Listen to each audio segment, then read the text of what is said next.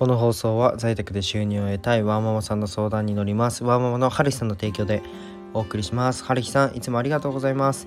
えー、おはようございます。絵描いたりラジオやったり SNS の運用代行やったり看護師やったりハイブランドの物販やったり、えー、いろんなことしているひじりです。えっと今日のテーマは、えー、怪しいを取り除くのは大切というテーマで話していきたいと思います。えっと僕はね、まあ、SNS を中心に起業して、え事業を展開しているんですけど、まあ、説明をすればあなるほどねっていうふうに聞いてくれるんですようん、耳を傾けてくれるんですけどそれまでが難しいんですよね。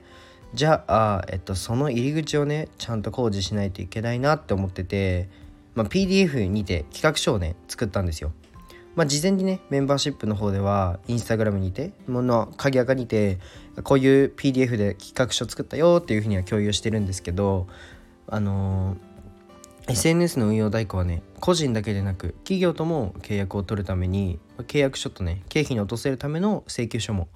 もちろんね作成しています、まあ、努力で、えー、怪しいと思われる部分をね取り除くことは、えー、大切だなと思ってしたいなというふうに思ってます。まあね新しいことだったりそうだな抽象的なことを始めると抽象的なことっていうのは何でしょう、うんと、目に見えないというか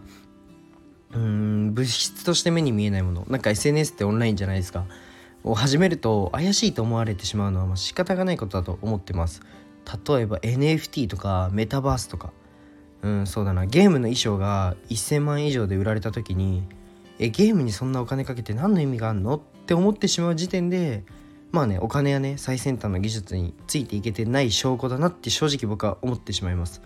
まあ、今世界ではオンラインとオフラインの境界線がめちゃくちゃ曖昧になってて、まあ、メタバースによって仮想世界にいる時間の方が長くなると予想されてます。まあね実際に、えー、今の20代、えー、10代の休日はどんな生活をしているか想像してほしいんですけど一日中動画見てるそうなんですよ。うん。まあもちろん自分は違うんですけど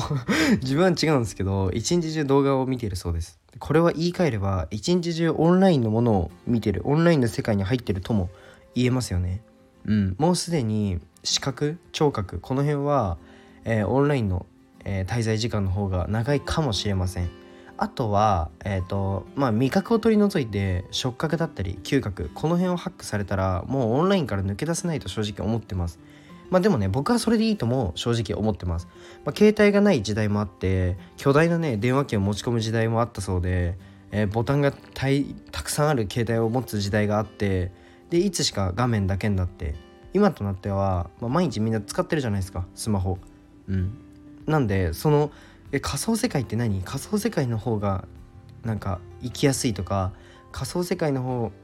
仮想世界にメタバースに仮想空間にずっといるのって何って想像つかないと思うんですよね。うん、でも時間の問題だし今の価値観で考えると全てオンラインに入るっていうのは否定したい気持ちがまああると思います。めちゃくちゃわかります。僕もねリアルのつながり大好きなんでもう実際に会って喋るのとかめちゃくちゃ好きなんでまあですがそれはもう今の価値観でしかないんですよね。うんまあ、人間は進化し続けるのでそれに早く適応する能力が、えー、必要だなというふうに思います。で SNS の運用代行はさほどね新しいものではないとは思うんですよ。うんまあ、それでもまだ怪しいと思われてしまうし、えっと、そこにお金をかけるのってどうなのっていうふうに思われてしまう。まあもう広告広告費なんで 広告費なんでまあそこにお金かけるべきだろうって僕はあのね、まあ、特にうんとそうだな。地方の飲食店なんかはもうそこにお金かけたらもう勝てるじゃんっていうふうに思うんですけどまあねそれでもまだ怪しいと思われてしまう、うん。まあ、もっと信用をね勝ち取れるように努力しますが、まあ、自分もね僕も受け取る側になった時にまあ、えー、順応できるようにしなければならないなというふうに思いました。じゃあ今日はこの辺で終わりたいと思います。じゃあバイバイ。